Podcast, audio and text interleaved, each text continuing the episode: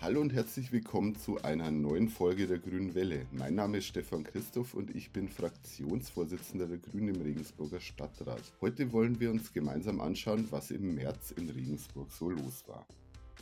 Auch von meiner Seite ein herzliches Willkommen an alle, die eingeschaltet haben.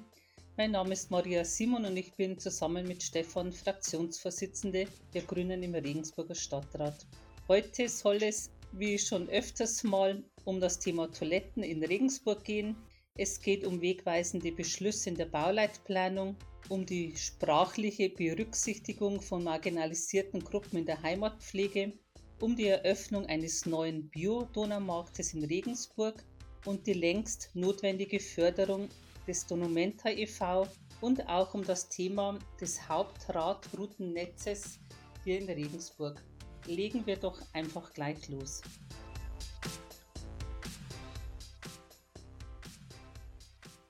Wieder einmal ging es in diesem Monat im Planungsausschuss um Toiletten.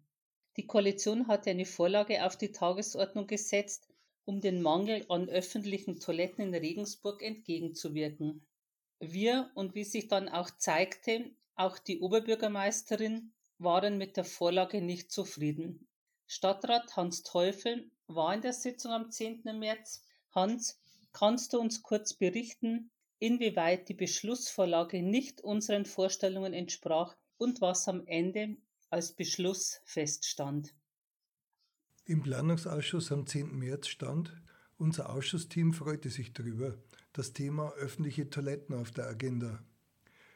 Die Vorlage sah einen städtischen Masterplan für Standorte von öffentlichen Toiletten in Regensburg vor. Ursprünglich hätte die Verwaltung vorgeschlagen, sehr teure, selbstreinigende Toiletten aufzustellen. Eine externe Firma soll sie reinigen. Noch dazu sollten diese kostenpflichtig sein und nur bis 22 Uhr geöffnet. Viele Regensburger können sich vorstellen, was dann passiert, nämlich die Toiletten würden nicht genützt, vielleicht auch nur außenrum. Das Geld müsste im knappen Haushalt an anderer Stelle wieder gestrichen werden. Wir hatten deshalb einen Änderungsantrag gestellt. Die Toiletten sollen kostenlos sein und 24 Stunden am Tag genutzt werden können.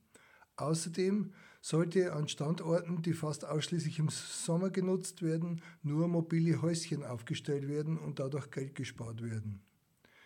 Die Oberbürgermeisterin hatte im Vorfeld zwar die Vorlage geändert und die Gebühr und die Öffnungszeiten aus dem Beschlussvorschlag gestrichen. Jedoch wird die Sache jetzt erstmal untersucht. Nach Monaten der Diskussion halb mal wieder das Verschieben auf die lange Bank. Eine Regensburger Spezialität. Danke, Hans. Die aktuell noch gültigen Richtlinien der Stadt Regensburg über die Bestellung, Rechtsstellung und Aufgaben der Heimatpflege der Stadt Regensburg stammt noch aus dem Jahr 1986. Die ist das erste Mal oder das letzte Mal auch 1994 geändert worden. Das merkt man der Richtlinie vor allem sprachlich auch stark an. Jetzt sollte im Kulturausschuss eine neue Fassung beschlossen werden. Und dabei sollte auch die Sprache an die heutige Zeit angepasst werden. Haben wir zumindest gefunden. Wiebke Richter, du sitzt für uns auch mit im Kulturausschuss. In der Koalition sah man das wohl zu Teilen anders, oder Wiebke? Ja, das war gar nicht so einfach, die Koalition bzw. besonders die CSU zu überzeugen. Nach der Ausschussvorlage sollte die Richtlinie zwar modernisiert werden, aber an gendergerechte Sprache hatte dabei offensichtlich überhaupt niemand gedacht. Das fanden wir zunächst mal einigermaßen, sagen wir mal, verwunderlich. Deshalb hatten wir im Vorfeld einen Änderungsantrag gestellt und die Formulierung mit dem Gender-Sternchen gewählt, um auch wirklich niemanden aus der Stadtgesellschaft auszuschließen. Da wir den Antrag zuvor eingereicht hatten, wollte sich die OB dann natürlich auch nicht blamieren und hatte einen halbherzigen Vorschlag vorbereitet mit der Begründung, das sei natürlich ein wichtiger Punkt. Es müsse aber erstmal ein allgemeingültiges Konzept für alle städtischen Richtlinien erstellt werden. Und das sei angeblich in Arbeit. Auch verwunderlich, denn davon haben wir nach zwei Jahren Stadtratsperiode bisher noch gar nichts gemerkt. Gendergerechte Sprache müssen wir eigentlich ständig anmahnen. Bei fast allen Vorlagen und fast allen Richtlinien, die uns präsentiert werden und von einer einheitlichen Linie kann hier bisher nicht die Rede sein. Für diese Heimatpflegerichtlinie war dann auch unseres Erachtens nicht angemessen und ziemlich unausgegoren. Das Sternchen, das ja nicht binäre und diversgeschlechtliche Personen mit einschließt, sollte natürlich nicht akzeptiert werden, angeblich wegen der schwierigeren Lesbarkeit und wegen der komplizierten Schreibweise. Also wir fordern ja grundsätzlich durchaus auch eine einfache Sprache zur besseren Lesbarkeit, aber auch dieser Aspekt wird von der Stadt bisher ja nur in Ansätzen verfolgt und ich finde es nicht angemessen, diese beiden Punkte und damit natürlich auch verschiedene Personengruppen gegeneinander auszuspielen. Es geht einfach darum, möglichst alle Menschen zu beteiligen und das möglichst diskriminierungsfrei frei sprachlich auszudrücken. Im Ausschuss kam es dann wie so oft noch zu einer heißen Debatte, die Kollege Daniel dann mit dem rettenden Gedanken stoppen konnte, einen GO-Antrag auf Sitzungsunterbrechung zu stellen. Und in dieser zehnminütigen Sitzungspause bildete sich dann vor dem Podium eine kleine spontane ja, Arbeitsgruppe quasi, die sich mühsam auf einen Kompromiss einigen konnte und die Richtlinie umformulierte. Das Ergebnis ist zwar jetzt ein Schritt in die richtige Richtung, aber aus unserer Sicht leider nicht ganz diskriminierungsfrei, da ohne Gendersternchen. Denn, Fun Fact am Rande und auch zum Schluss, Teile der CSU, ich nenne keine Namen, fühlt sich vom Sternchen diskriminiert. Mensch, höre und staune. Danke, Wiebke. Da haben wir wohl noch eine Menge Arbeit vor uns. Aber wir bleiben natürlich dran. Wir haben einen neuen Biomarkt in Regensburg. Am 18.03. ist in Regensburg der Biomarkt am Donaumarkt eröffnet worden. Wir haben die letzten Wochenende auch schon gesehen, dass das ein guter Anlaufpunkt in der Altstadt äh, geworden ist und wahrgenommen wird. Unser Stadtrat und MDL Jürgen Mistoll hat den Markt zusammen mit der Oberbürgermeisterin eröffnet. Dabei hat er besonders über die Rolle von Märkten in Städten als Begegnungsorte gesprochen. Hier ein kleiner Auszug gedacht, das muss ich ein bisschen improvisieren, damit ich nicht alles doppelt erzähle. Äh, ich habe gedacht, was, was ist eigentlich der Markt? Der Markt ist, äh, ist ein Ort, wo sich Menschen treffen und deswegen freut es mich, dass heute auch so viele äh, gekommen sind. Ein Markt ist ja so ein, ein Ort der Interaktion, da, da äh, trifft man jemanden, da spricht man miteinander und ja, ein bisschen näher hin. Und äh, das glaube ich, das ist etwas, was wir in den Zeiten wie, wie momentan auch gut gebrauchen können. Das stärkt auch den sozialen Zusammenhalt, äh, wenn man sich hier trifft. Und äh, was ist jetzt das Besondere an, an diesem Bio-Donaumarkt? Das ist natürlich einerseits, dass es lauter Bioprodukte sind, die man hier erwerben kann und die hier angeboten sind. Aber es ist auch ein Konzept, das die Leute zum Verweilen einlädt. Und das, glaube ich, das unterscheidet diesen Markt vielleicht ein Stück weit von anderen dass man hier auch äh, einmal der Zeit verbringen kann, dass man nicht gleich nach dem Einkaufen wieder nach Hause geht, sondern dass auch Angebote da sind, dass man was, was gleich äh, konsumieren kann. Äh, von Nina und Melias aus Weiden, das finde ich auch ganz toll, äh, dass ihr nach Regensburg gekommen seid. Ich kenne euch ja schon von Weiden äh, vom Markt. Ähm, also das, das ist was, glaube ich, äh, was diesen neuen Markt wirklich ausmacht. Und ich meine, es ist schon wirklich ein, ein großer Schritt, ein, äh, was äh, den Stellenwert der Direktvermarktung hier bei uns in der Region hat, dass hier diese Produkte angeboten werden. Es ist schon darauf hingewiesen worden, äh, es sind auch die, diese kurzen Wege, die da mit dabei sind, es sind die Lieferketten, was uns ja in anderem Zusammenhang äh, momentan äh, wirklich schwer zu schaffen macht, äh, wenn, wenn man sieht, dass Lieferketten auch abbrechen. Wir haben momentan den Krieg in der Ukraine, wo halt äh, was weiß ich, äh, wir plötzlich merken, dass wir furchtbar abhängig sind von, von Öl, von Gas, äh, von äh, Stahl und Aluminium und was alles momentan auch knapp wird. Und was man auch sagen muss, andere Länder, gerade in Afrika oder in Asien, die sind sehr viel von Nahrungsimporten aus Russland und der Ukraine abhängig. Und deswegen glaube ich, ist es schon mal gut, also ein bisschen äh, innezuhalten und einmal zu schauen, wo sind Abhängigkeiten, die man auch vermeiden kann, die man reduzieren kann.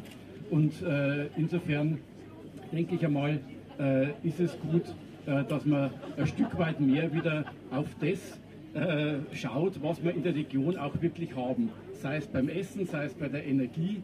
Da glaube ich, da ist es gut, wenn man mehr äh, regional denkt. Ähm, ich möchte mich ganz herzlich bedanken bei dir, äh, Daniel, dass du äh, den Mut hast, dass du diese Idee auch in die Tat umsetzt. Ich glaube, wir brauchen solche Menschen wie dich, die wirklich anpacken, die einmal ein Risiko eingehen, ich bin rübergegangen, ich wohne ja in Steinweg und bin über den Grieser Steg gegangen. Da haben heute schon wieder die Seiltänzer unterwegs und habe mir gedacht, vielleicht fühlst du dich so ein bisschen wie so ein Seiltänzer. Ich kann da sagen, während ich vorbeigegangen bin, ist keiner direkt ins Wasser gefallen. Einer ist ein bisschen eingetaucht, aber, aber, aber bloß so viel. Und äh, ich wünsche dir auf jeden Fall, dass du äh, äh, hier auch wirtschaftlichen Erfolg hast und natürlich nicht nur du, sondern alle die hier ihre Produkte anbieten, weil ohne dass man wirtschaftlichen Erfolg hat, kann so ein Markt ja nicht bestehen. Und ich wünsche aber uns allen auch, dass wir mit dem guten Gefühl nach Hause gehen, dass, wir, äh, dass dieser Markt wirklich ein großes Geschenk an uns alle ist. Dankeschön. Das war Jürgen Mister mit einem Ausschnitt aus seiner Rede zur Eröffnung des Bio-Donau-Marktes.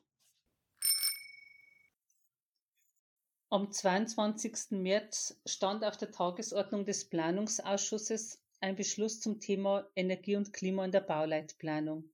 Angestoßen wurde das Ganze durch einen unserer Anträge im letzten Jahr, in dem wir eine PV-Pflicht in den Neubaugebieten eingefordert haben. Und obwohl die Vorlage im Ausschuss zumindest eine Verbesserung zum Status quo dargestellt hätte, ging sie uns nicht weit genug. Ziel der künftigen Bauleitplanung muss sein, Klimaneutralität bei der Erzeugung von und bei der Versorgung mit Wärme und Strom zu erreichen. Fossile Energieträger dürfen bei Neubauten keine Rolle mehr spielen. Das wollten wir, dass dies auch in der Beschlussvorlage steht. Daher haben wir einen Änderungsantrag eingebracht und eben dies eingefordert. Am Ende wurde unser Antrag modifiziert übernommen. Auf fossile Energieträger soll nur weitestgehend verzichtet werden das hatte die CSU beantragt. Aber alle neuen Bebauungspläne müssen Klimaneutralitätsstandards einhalten. Das ist ein großer Erfolg.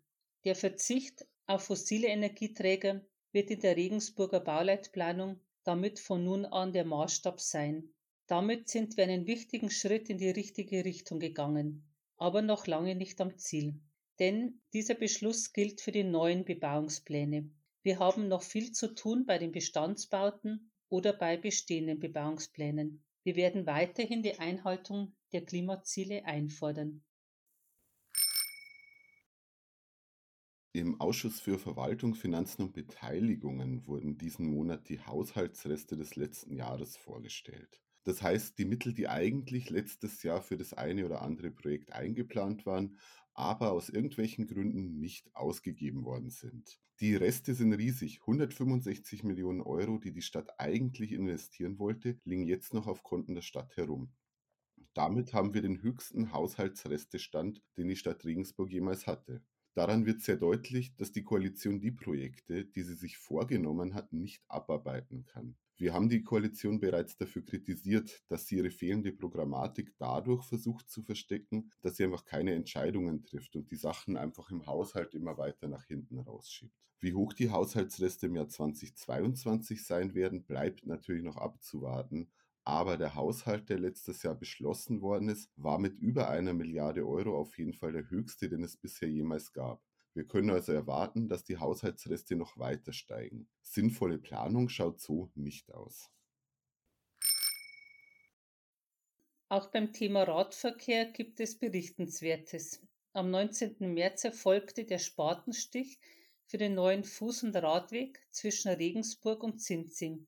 Das ist ein Teil des Hauptradroutennetzes in Regensburg.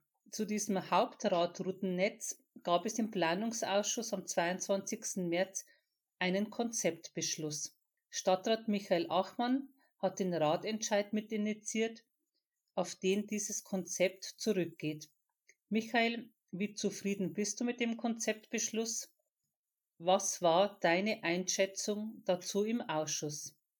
Ja, also bevor wir zum Ratentscheid kommen, vielleicht noch ein ganz kurzer Gedanke. Der, die Brücke nach Sensing wird natürlich Teil des Hauptroutennetzes sein, Aber ich glaube, man muss schon dazu sagen, das ist jetzt keine Maßnahme, die durch den Ratentscheid entstanden ist und umgesetzt wird, sondern sie hat eine mehrjährige Vorgeschichte. Mit dem Hauptroutennetz äh, hoffen wir uns ja als einerseits Ratentscheid-Team, andererseits auch grüne Fraktion, äh, dass endlich ein bisschen mehr Gas gegeben wird. Nun wurde also in ähm, etwas mehr als einem Jahr Ausarbeitungszeit nochmal ein Zielnetz definiert, wo wir hinwollen. Diesmal eben mit dem Fokus auf die Nebenstraßen. Die Idee, die der Ratentscheid mit ins Spiel gebracht hat, war ja, dass man eben weggehen könnte oder sollte von den Hauptverkehrsachsen für den Autoverkehr, weil wir dort immer den Konflikt haben um den Platz. Also wenn wir neben der Landshuter Straße einen vernünftigen Radweg bauen wollten, müssten wir eine Autospur wegnehmen. Nun wird in Zukunft dort auch noch die Stadtbahn fahren, dann bliebe wahrscheinlich am Ende eigentlich keine Spur für den Autoverkehr übrig. Das wäre natürlich schwer durchsetzbar und vermutlich braucht man natürlich auch im Auto, ähm, äh, Häuser zu erschließen etc. immer irgendwie einen Zugang. Insofern der Gedanke, wir gehen lieber weg von diesen Hauptstraßen rüber in die kleineren Straßen und versuchen dort die baulichen Maßnahmen, also die Ertüchtigung der Straße so voranzutreiben, dass es dort auch sicher und gut geht, Rad zu fahren für alle von jung bis alt.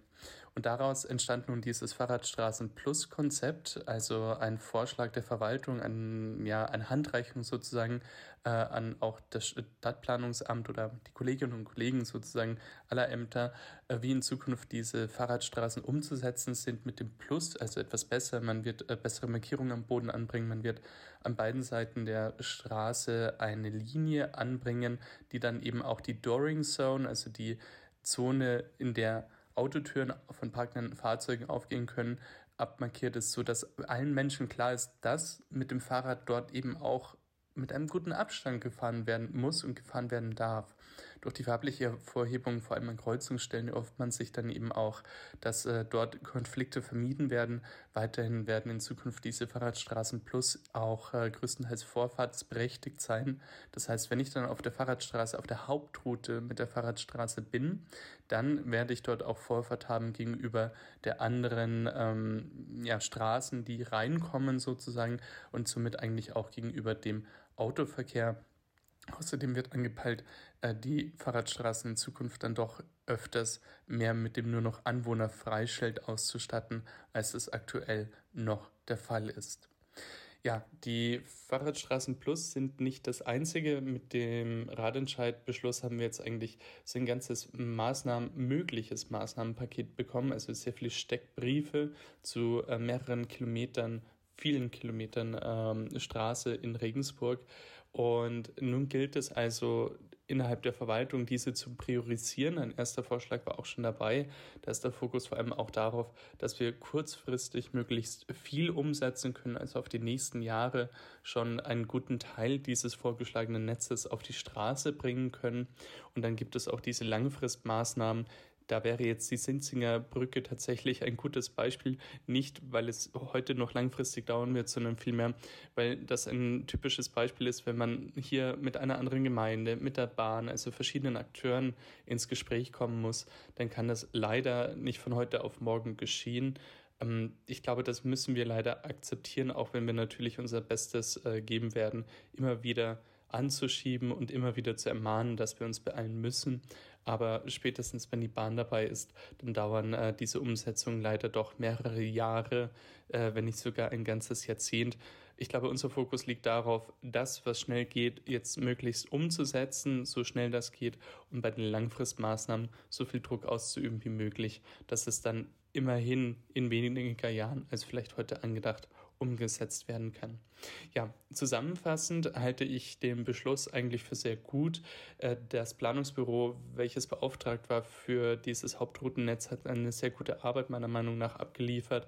Ähm, gemeinsam mit der Verwaltung und dem Radeentscheid-Team hat man sich zunächst auf das Netz geeinigt, dann wurde dieses Netz abgefahren und eben diese Steckbriefe erstellt. Nun haben wir zum ersten Mal eine Art Datenbank, aus der wir uns bedienen können, also vor allem die Verwaltung sich bedienen kann mit allen Stellen der Straßen, die äh, ja, nachbearbeitet werden müssen, die verbessert werden müssen. Und nun kann also mit Blick auch auf das vorhandene Geld, auf das Budget versucht werden, äh, diese äh, Priorisierung umgesetzt zu werden.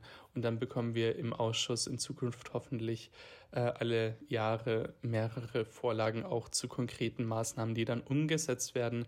Die kleineren Dinge können von der Verwaltung aus einem 400.000 Euro Topf pro Jahr selbstständig in Auftrag gegeben werden. Kleinere Dinge heißt vor allem dann eben diese Markierungsarbeiten, aber auch damit lassen sich schon die ersten Fahrradstraßen plus umsetzen. In den nächsten drei Jahren sind zwei Fahrradstraßen pro Jahr geplant. Einen ganz kleinen ja, negativen Aspekt sehe ich schon noch. Also leider konnten sich offensichtlich in dieser Vorlage CSU einerseits, FDP vermutlich andererseits durchsetzen. Es gibt einen Vorbehalt, sobald Stellplätze in einem, wie es heißt, kritischen Ausmaß äh, wegfallen, dann muss noch einmal der Ausschuss befragt werden.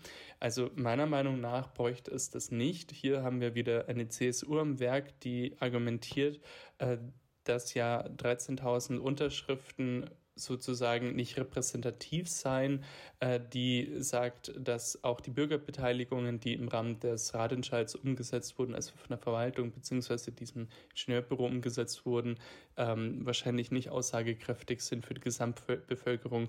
Und auch weitere Umfragen, die durch die Stadtverwaltung durchgeführt wurden, in denen immer wieder aufkam, dass sich die Regensburgerinnen und Regensburger eine bessere Radinfrastruktur wünschen, nicht repräsentativ sein ich denke, mit diesem Wermutstropfen können wir leben. Es ist in Ordnung, ähm, dass das so drinsteht. Wir werden das noch einmal dann im Ausschuss diskutieren und äh, uns darüber streiten müssen. Und von der Verwaltung kam im Ausschuss eigentlich auch die Zusage, dass bei weniger Stellplätzen, also dass nicht unbedingt für jede Maßnahme hier wieder das äh, Papier, die Vorlage in den Ausschuss gebracht wird, dass man auch bei kleineren äh, Stellplatzänderungen das auf jeden Fall umsetzen kann. Und der zweite Wermutstropfen bezieht sich darauf, dass es nun vermutlich eben auch ähm, äh, die CSU, vielleicht auch die FDP in diese Ausschussvorlage hineingebracht hat, dass man sich doch wieder auf die Altstadt fokussiert an, einen kleinen Bereich. Der Radentscheid hat immer betont, dass die Altstadt erstmal keine Rolle spielt für das Hauptroutenrad, Hauptradroutennetz, sondern unser Fokus lag eigentlich immer darauf, den Rest der Stadt mit der Altstadt und mit sich selbst, also ähm, mit den anderen Stadtteilen zu verbinden. Ähm, wir haben dann schon auch immer gesagt, es braucht eine Altstadtumfahrung, äh, weil die natürlich dann auch den Radverkehr aus den Straßen und Gassen der Altstadt rausnehmen würde, wenn ich ein besseres Angebot schaffe. Äh, das hat die, äh, Entschuldigung, das hat vermutlich CSU, vielleicht auch FDP gleich wieder als Steilvorlage dafür genommen, dass man dann ja darüber nachdenken könnte, in welchen Straßen oder Gassen oder welche Straßen Straßen oder Gassen dem Fußverkehr wieder alleine zurückgegeben werden könnten. Also sprich ein Verbot für den Radverkehr. Und dahinter stehen wir natürlich überhaupt nicht. Äh, da werden wir auch weiterhin dafür kämpfen, dass man weiter auch mit dem Rad durch die Altstadt fahren darf. Vielen Dank, Michael. Aus dem Kulturausschuss gibt es Erfreuliches zu berichten. Schon 2020 haben wir uns dafür eingesetzt, die Förderung der Donumenta e.V. zu verstetigen. Der Beitrag der Donumenta ist für die Regensburger Kulturszene kaum zu unterschätzen. Und klar ist auch, wenn wir Vereine wie die Donumenta langfristig in Regensburg erhalten wollen, müssen wir ihr Engagement auch finanziell unterstützen und würdigen. Das gilt ganz besonders für die Donumenta. Sie macht äh, mit ihren Ausstellungen im Artlab auf Gleis 1 immer wieder klar, dass man öffentlichen Raum, der manchmal an manchen Stellen eher gemieden wird, wieder neu beleben kann. Und insgesamt machen sie ihre Arbeit schon seit 20 Jahren. Sie haben auch ein Artist in Residence Programm und mit dem tragen sie dazu bei, dass KünstlerInnen aus dem gesamten gesamten Donauraum eine Plattform geboten wird. Damit sorgen sie für einen kulturellen Austausch, von dem alle nur profitieren können. Umso mehr freut es uns jetzt, dass sich diesen Monat auch endlich die Koalition von unserer Forderung überzeugen hat lassen. Die im Kulturausschuss vorgelegte Vorlage dazu ging auf einen Vorstoß von uns aus dem letzten Jahr zurück, den der Kulturausschuss angenommen hatte, nämlich die Förderung für 2022 vorzubereiten und uns vorzulegen. Die Donumenta kann nun für die nächsten drei Jahre mit je 65.000 Euro jährlich planen und wir können uns sicherlich auf viele weitere tolle Ausstellungen und Projekte freuen. So, das war's auch schon wieder mit unserem Rückblick auf den März. Danke fürs Zuhören. Wir wünschen euch sonnige Frühjahrstage und bis demnächst. Ciao und bis bald auch von mir. Wir hören uns wieder am 13. April. Dann geht es bei uns um das Thema Zero Waste.